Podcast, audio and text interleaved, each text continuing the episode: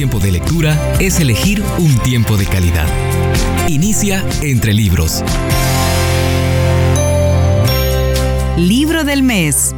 ¿Cómo salgo de mis deudas?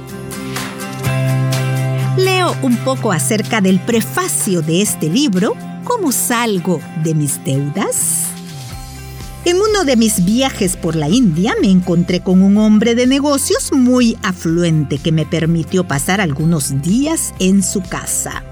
Mientras estaba de visita, me di cuenta de que tenía un grupo de empleados bastante eficiente que nos servían y acompañaban a diferentes lugares. Cuando lo felicité por el compromiso y la eficiencia de sus empleados, se dio vuelta, me miró y me dijo, no son empleados, son esclavos.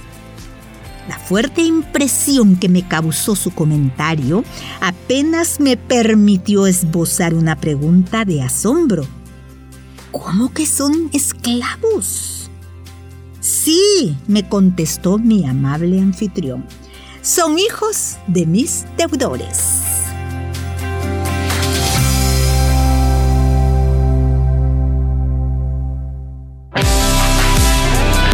Buenas decisiones vienen acompañadas de buenas lecturas.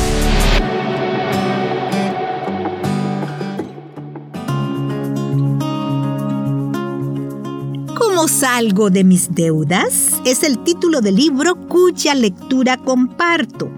Me traslado hasta el capítulo 2, Reglas para pedir prestado. La presión emocional que les trae a las familias hispanoparlantes el tema del endeudamiento y las finanzas ocasiona un impacto devastador en el núcleo familiar. En los Estados Unidos, las deudas en tarjetas de crédito se han cuadruplicado desde 1986 y representan la causa principal del 90% de las quiebras que se declaran en el país.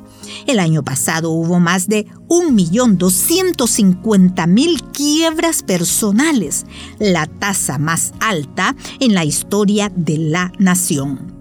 En enero de 2003, el 25% de los dueños de tarjetas de crédito todavía estaban pagando las deudas contraídas en la Navidad del 2001. Lamentablemente, los que sufren las primeras consecuencias de estas tendencias hacia el endeudamiento no son los políticos ni los empresarios. Entonces, hay algunos principios importantes para tener en cuenta al momento de decidir pedir prestado. El pedir prestado es un concepto negativo y no recomendable.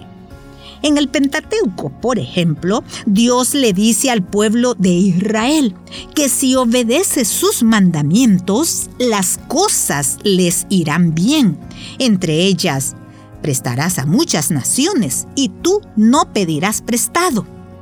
Pero si desobedece, las cosas le irán mal y el extranjero te prestará a ti y tú no le prestarás a él. Obviamente no se les prohíbe pedir prestado. Yo no creo que pedir prestado sea pecado, porque Dios mismo se lo permite al pueblo de Israel en el libro de Deuteronomio. Sin embargo, en el resto de las escrituras se presenta como algo indeseable y que uno debería hacer solo en casos extremos. No como en nuestros días, en que el crédito se ha convertido en un integrante más de nuestra planificación financiera. El pedir prestado debe ser un compromiso a corto plazo. Cuando Dios era ministro de Economía de Israel, las deudas no duraban más de siete años. Al final de ese periodo se debían perdonar. Es fácil imaginar las precauciones que tomaba el prestamista para asegurarse de que el deudor estaba en condiciones de pagarle en ese periodo. Lo que se pide prestado se debe devolver. Recuerdo haber leído que Pablo les enseña a los cristianos de Roma diciendo, pagad a todos lo que debéis. se es un principio de la prosperidad eterno y transcultural. Era verdad en Roma hace dos mil años y es verdad en nuestro país hoy en día. Si usted se comprometió con alguien a pagarle algún dinero, dio su palabra. No importa que haya firmado un papel o no, su palabra, su honor, su carácter, su ser y si usted es religioso, el honor del nombre de Dios, porque la gente a su alrededor sabe que va a la iglesia.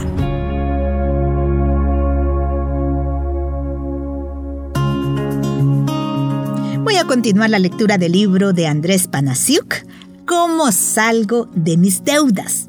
Lo hago con un error financiero común que según el escritor las personas cometen al momento de adquirir una deuda, como puede ser comprar un vehículo o una casa. Este es presunción del mañana. Otro error común es tomar una deuda presente basándonos en ganancias futuras. Este error es tan común como el pan nuestro de cada día en todo el continente.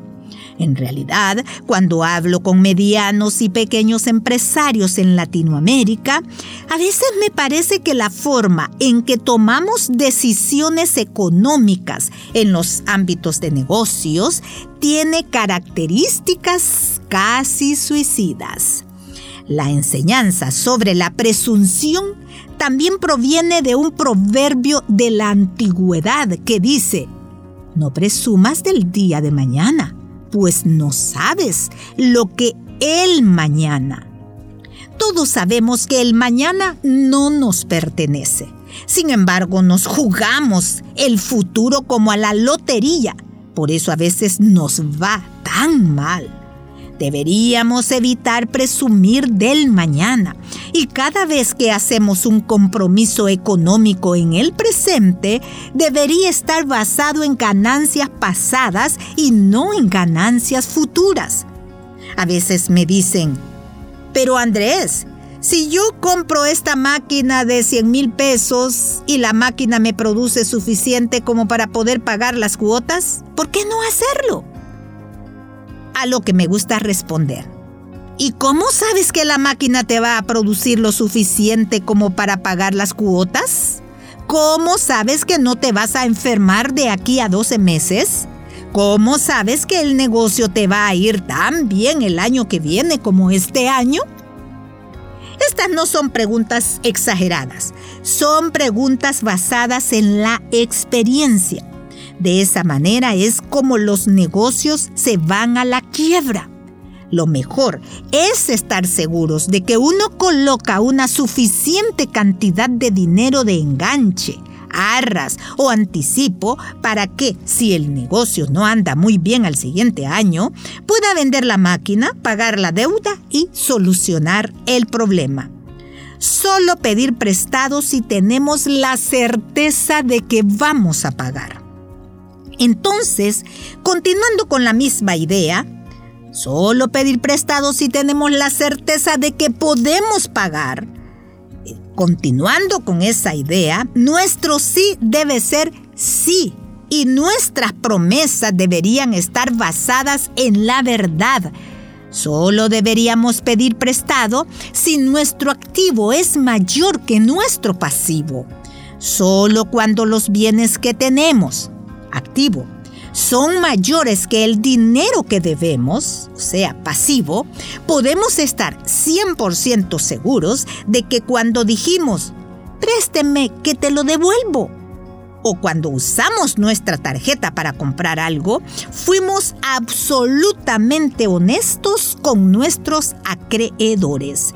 Recuerde que cuando hablamos de pagar intereses, en la nueva economía de mercado, el juego se llama el que paga, pierde. Finalmente, entonces, cuando tomamos un préstamo, cualquiera sea el motivo, lo primero que debemos pensar es, ¿cómo salgo de esto en caso de emergencia? Debemos manejar nuestras finanzas de la misma manera que deberíamos manejar nuestro automóvil, siempre pensando hacia dónde maniobrar en caso de accidente.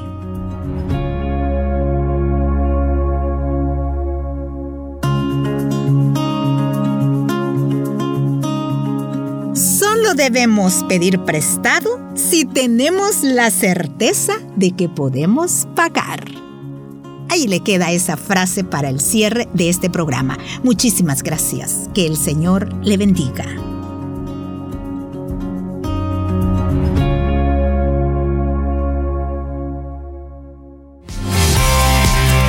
Nos conviene elegir tiempo de calidad. Nos conviene la lectura. Búscanos en Facebook, arroba entre libros radio. Esta es una producción de CCRTV, Corporación Cristiana de Radio y Televisión.